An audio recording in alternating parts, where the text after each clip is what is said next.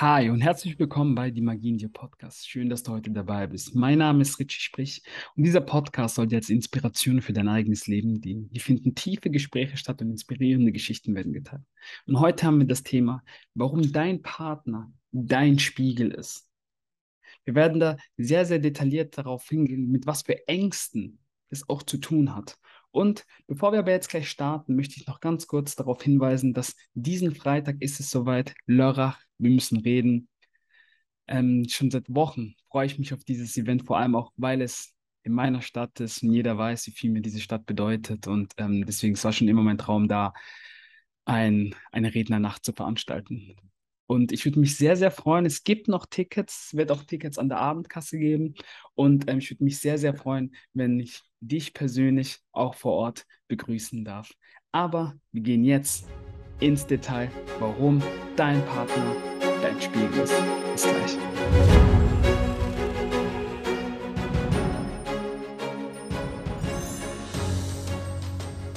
Ja, unser Partner ist immer unser Spiegel. Warum? Ist dir vielleicht mal aufgefallen, dass generell vielleicht bei dir selbst oder auch generell in der Gesellschaft immer gewisse Personen immer wieder dieselben Partner anziehen? Also es gibt vielleicht Freunde oder Bekannte in deinem, in deinem Kreis, wo immer wieder zum Beispiel toxische Beziehungen haben. Immer und immer wieder. Oder vielleicht hast du immer wieder toxische Beziehungen. Vielleicht sind die, sind die ähm, sind die Männer oder Frauen am Anfang, die du triffst, sind am Anfang wirklich sehr nett, charmant und alles passt super. Und dann während der Beziehung entwickelt sich das dann alles. Ja, warum, warum kommt es dann erst während der Beziehung?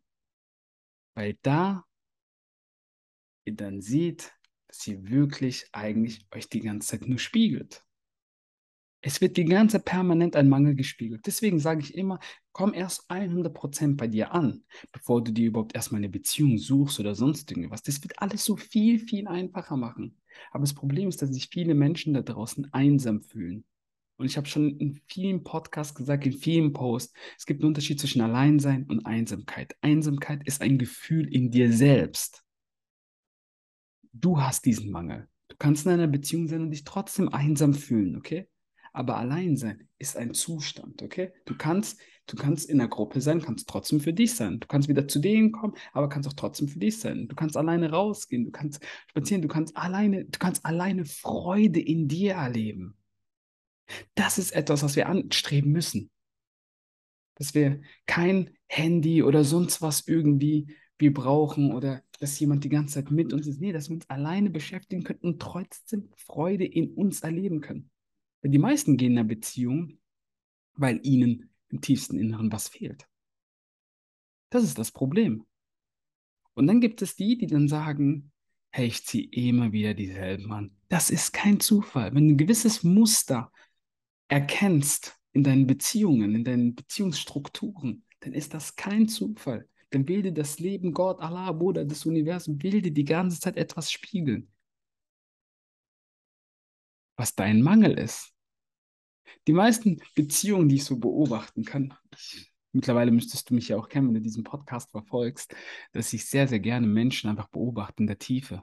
Und nicht, und nicht urteile, was sie jetzt machen, ob das jetzt gut ist oder schlecht. Das spielt für mich absolut gar keine Rolle. Für mich ist immer entscheidend, immer entscheidend, ich frage mich immer, warum macht er das und das so? Das ist das Entscheidende. Und da beobachte ich halt gerne. Und ich kann immer wieder beobachten, dass sehr, sehr viele immer zusammenkommen mit sehr, sehr viel Ängsten. Natürlich denken sie, sie lieben sich aneinander. Nein, das hat nichts mehr mit Liebe zu tun. Bei sehr, sehr vielen Menschen ist es emotionale Abhängigkeit. Das ist das Problem.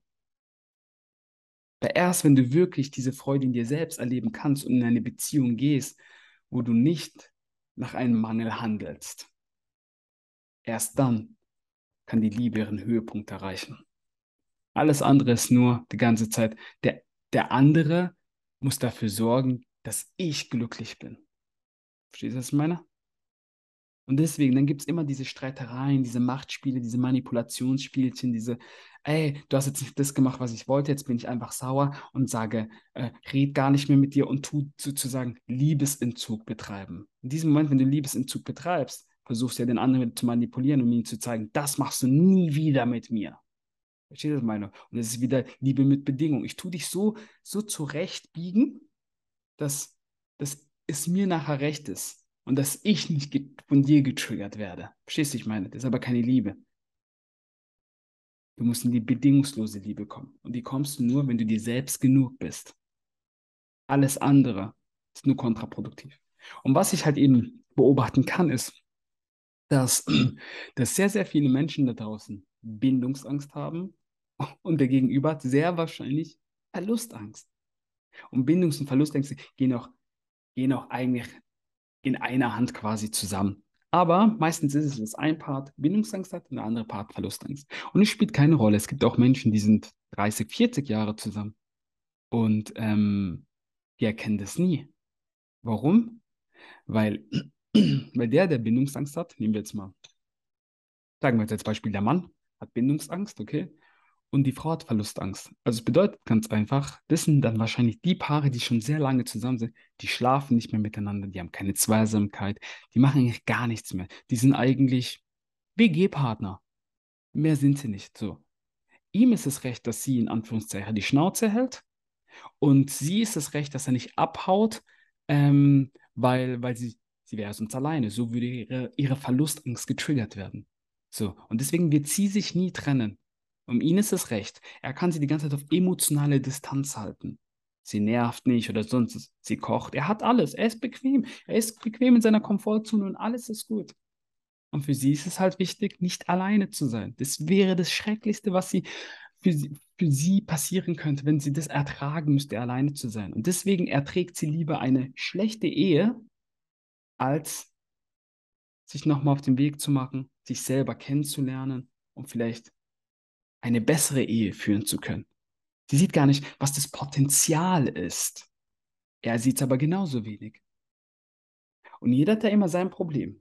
Jeder hat immer sein Problem. Deswegen spiegeln die immer zueinander.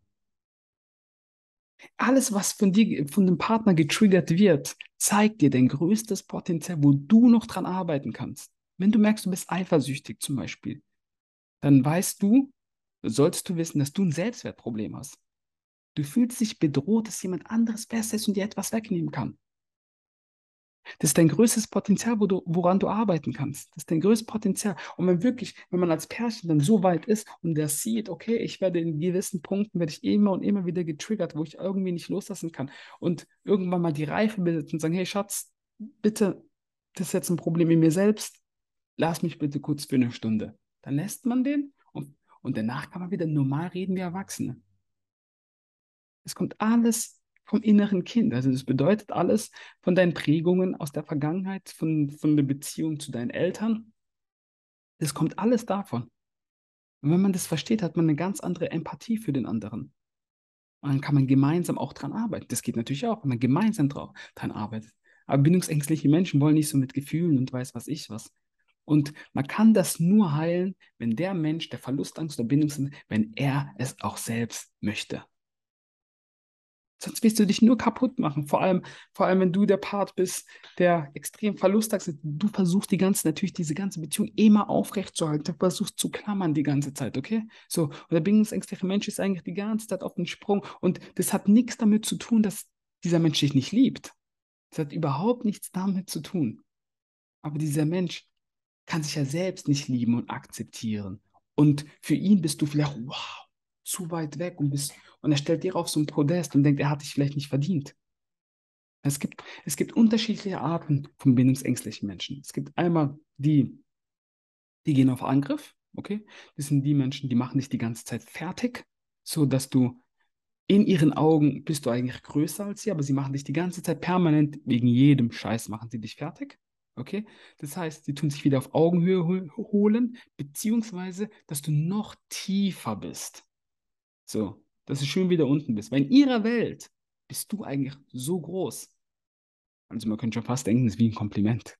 So, natürlich würden sie das nie zugeben. Unterbewusst läuft das alles so ab. Unterbewusst, unbewusst. Du weißt, was ich meine. genau.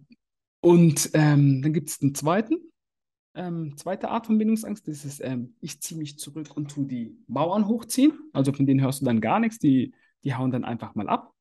Und es kann sein, dass sie von heute auf morgen einfach nicht mehr schreiben. Und dann gibt es die dritte Art, das sind die so, ich nenne die immer so die tickende Zeitbombe. So, die sagen die ganze Zeit nichts, sie lassen alles über sich ergehen.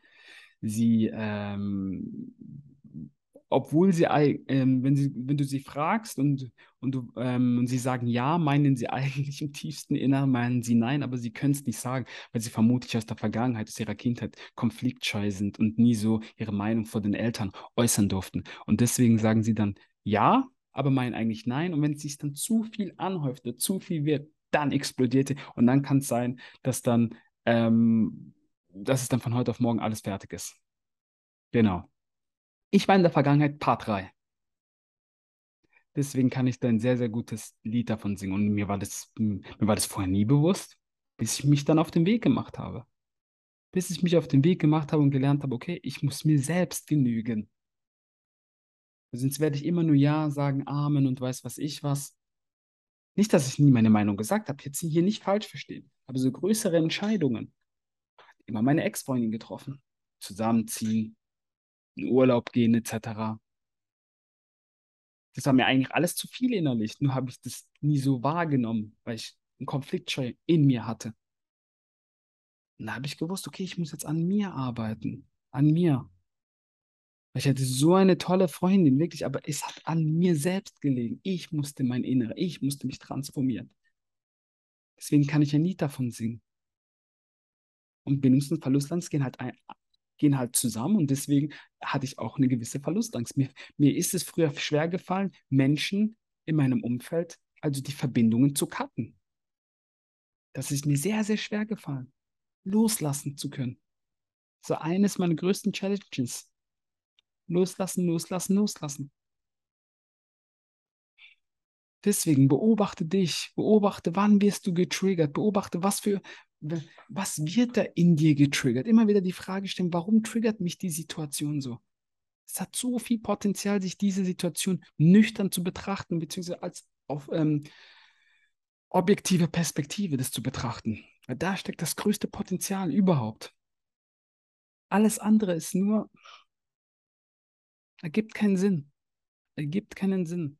Und jetzt fragen mich eh immer wieder welche in Coaches, ja, aber Richie, wie, wie kann ich ihm, ihm helfen, wenn er jetzt Bindungsangst hat? Kannst du nicht.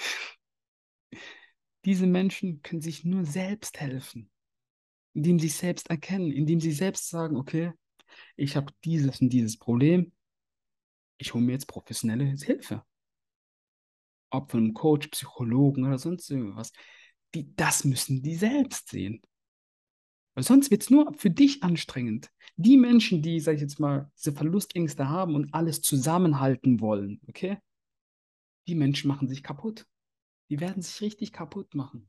Und, wenn, und das ist am Ende dann nicht mehr schön, weil das Problem ist, der bindungsängstliche äh, Mensch hat Angst, mit diesem Verlustmensch, sage ich jetzt mal, Schluss zu machen. Der will das, der, der kann sich nicht, der ist, das ist ein Paradox. Sie sagen ja, meinen aber gleichzeitig nein. Und dann können sie das nicht durchziehen. Weil irgendwie wollen sie dich, aber irgendwie wollen sie dich auch nicht. Weil du denen vielleicht zu nahe kommst, ins Innere. Das, was sie die ganze Zeit erfolgreich die ganze Zeit blockiert haben oder die Wand hochgezogen haben, dass man nicht zu nahe kommt. Nur, nur bis vor der Wand und das, das ist dann okay. Aber zu nah, wow, das geht nicht. Deswegen, dieser Mensch musste selbst, von selbst aus muss es, ähm, muss es geschehen. Und selbst muss man sich das eingestehen und sagen, ja, ich habe dieses Problem, aber ich gehe dieses Problem auch an. Wenn du wirklich eine gesunde Beziehung und vor allem auch ein leichtes Leben haben möchtest, weil das spiegelt sich nicht nur in deiner Beziehung, das spiegelt sich dann in allen Lebensfacetten, spiegelt sich auch die Beziehung zu deinen Mitmenschen, die Beziehung zu deinen Arbeitskollegen etc. Wenn du das alles nicht, wenn du das alles nicht auflösen kannst, wird es für dich generell ein anstrengendes Leben. Und du kriegst immer wieder neue Packung von deiner Seele. Deine Seele schickt dir immer wieder eine neue Packung, bis du dir das anschaust. Und manche schauen sich halt nie ihr Leben lang an. Das ist halt eben das Problem. Wir hatten so viel Potenzial, wenn wir uns genau diese Sachen anschauen. Aber natürlich will keiner mit diesen negativen Gefühlen zu kämpfen haben oder sonst irgendwas. Aber wenn du es aufgelöst hast, wirst du merken, was für eine Erleichterung in dir herrscht. Ich habe so geweint bei diesem Transformationsprozess. Also ich, hätte ich gedacht, dass ich früher, wo, wo nun mal nie, also nicht oft geweint hat, aber ich habe so viel geweint, in den letzten Jahren so viel geweint, wo ich das aufgelöst habe, weil ich musste noch mal in diese negativen Gefühle reingehen, von wo dieser Ursprung ist und es loslassen. Und das war ein befreiendes Gefühl. Ich kann das nur jeden Jahr an diesen, auch Verlust, Angst, Bindungs, geht diese Ängste an, um euch zu transformieren. Ihr werdet sehen, ihr werdet, das Leben wird danach einfacher. Und dann könnt ihr von innen heraus glücklich sein. Ich bin immer gut drauf. Ich bin immer gut drauf. Manche Menschen da draußen denken, ich, ich nehme Drogen oder sonst irgendwas. Nein, das, dieses Glück, diese Freude, diese Lebensfreude habe ich von mir von innen heraus erzeugt. Und deswegen ist es meine Mission, auch andere Menschen diese Lebensfreude zu. Das Leben ist nicht streng oder hart. Nur wir machen es streng oder hart. Wir entscheiden. Wir entscheiden. Wenn wir uns nicht transformieren oder diesen Schritt gehen wollen, einmal kurz einmal ins emotionale ähm, Tal der Gefühle, sage ich immer dazu. Wenn wir nicht da reingehen, können wir nie unser wahres Potenzial entfachen. Nur so kommen wir in Einklang. Nur so wirst du ein Buddha oder weiß was ich was. Wenn du es dann handeln kannst, du kannst es kontrollieren und kannst wissen und, und weißt dann, wenn dich jemand triggert, weil du so reif bist, weißt du dann, hm, das hat nichts mit dem zu tun. Und du bist ja nicht die ganze Zeit sinnlos, ich sage extra sinnlos, sinnlos sauer. Weil dein, deine, dein Partner mit jemand anders gesprochen hat und die haben gelacht und vielleicht kurz mal geflirtet haben oder sonst irgendwie was. Dann bist du nicht Dings, weil du selbst weißt, hm, das ist ein Problem in mir. Und als nächstes könnte man sich fragen, ist die Beziehung denn so gefestigt, wenn du ja so eifersüchtig bist? Verstehst du es mal? Müsste man sich auch fragen. Vertrauen ist es auch nur. Loslassen und Vertrauen. Loslassen und Vertrauen. Deswegen ist dein Partner immer nur dein Spiegelbild. Dein Partner zeigt dir deine dunkle Seite auf, deine negativen Flecken. Dein Partner zeigt dir, wo dein größtes Potenzial, dein größter Schatz versteckt ist sodass du dich transformieren kannst und dann zu diesem Zustand Liebe kommen kannst. Erst wenn wir diese Schattenseiten bearbeiten, dann können wir Liebe sein und Liebe leben, die wirkliche Liebe leben, die im Inneren, die uns schon vor Jahren Jesus, Buddha, Mohammed, wie sie alle heißen, die uns gelehrt worden ist. Das ist Religion. Jesus war kein Christ oder war kein Buddhist. Mohammed war kein Moslem. Was haben die uns gelehrt? Das waren Lehrer. Die haben uns gelernt, die wahre Liebe. Das haben die gelernt. Und es ist wichtig, erstmal bei sich selbst anzukommen und danach alle anderen. Ich sage immer, die Reihenfolge ist immer so. Zuerst kommt das Leben, das höhere Selbst, okay? Das Universum, das hier alles erschaffen hat. Dann komme ich und dann kommen alle anderen. Wenn ich nicht vorher komme und auf mich achte, Selbstliebe täglich mache, indem ich mich gut ernähre, indem ich auf mich achte, auf meinen Körper achte, okay? Wenn ich das alles nicht mache und im Einklang mit mir selbst bin, okay? Mental, psychisch und ähm, einfach happy mit mir selbst bin, dann kann ich auch alle anderen nicht happy machen. Ich könnte keine Performance machen, ich könnte nicht diesen Podcast machen, ich könnte keine Stories machen, ich könnte nicht zum Fußballspielen gehen oder sonst irgendwas. Ich muss mir selbst genug sein, um alle happy zu machen. Ich könnte keine Coachings geben, ich könnte nicht auf Bühnen stehen und Menschen inspirieren und Menschen äh, reflektieren und einen Impuls mitgeben. Das könnte ich alles nicht, wenn ich nicht bei mir selbst bin. Deswegen, zuerst kommt das Leben, das höhere Selbst, Gott, Allah, Buddha, das Universum, wie du es für dich nennen magst, okay? Dann kommst du dann kommen alle anderen Menschen. Das ist die Reihenfolge. Deswegen ist das wahre Leben ist in dir selbst. Das müssen wir verstehen.